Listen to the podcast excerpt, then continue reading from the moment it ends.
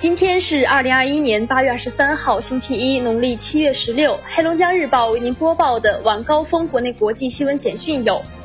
河南省气象台二十二号发布暴雨红色预警。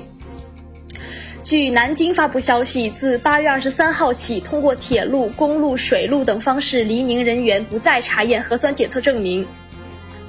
二十二号，国家防总维持防汛三级应急响应，在先期派出两个工作组奔赴河南、山东的基础上，增派一个工作组赶赴陕西省，协助开展汉江上游洪水和强降雨防范工作。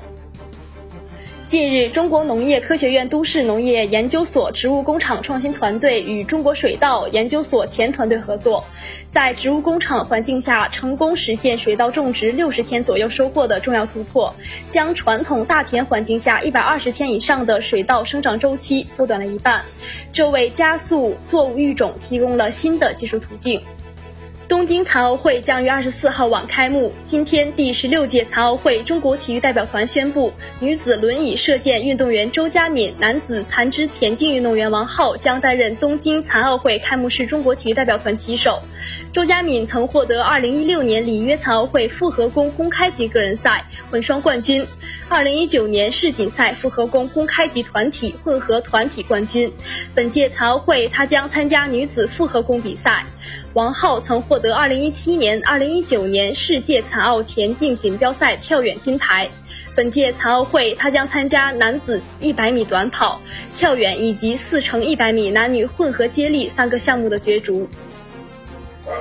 中国载人航天工程办公室二十号透露，目前神舟十二号载人飞行任务已经进入第三个月，后续航天员乘组将继续开展空间科学实验和技术实验，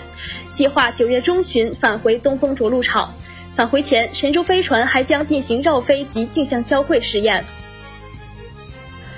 本土零新增，二十二号零至二十四时，三十一个省、自治区、直辖市和新疆生产建设兵团报告新增确诊病例二十一例，均为境外输入病例，无新增死亡病例，新增疑似病例一例为境外输入病例，在上海。二十二号，中国足协在上海召开媒体座谈会。会上，中国足协常务副秘书长陈永亮确认，中国足协已与现任中国男足主帅李铁就其进一步执教中国队至二零二六年签订了工作合同，从而确保中国男足国家队长期稳定发展。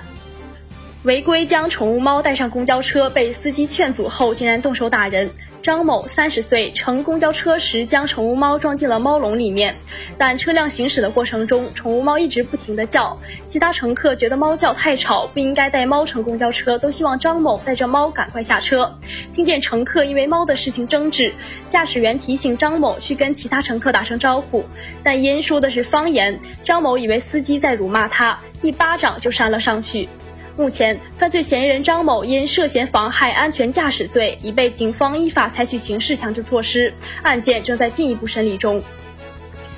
目前，司法部发布关于推迟2021年国家统一法律职业资格考试的时间通知，明确今年法考将延期举行，原定于2021年9月11号、12号举行的国家统一法律职业资格考试客观题考试推迟至2021年第四季度。二零二一年国家统一法律职业资格考试主观题考试相应推迟，具体安排另行通知。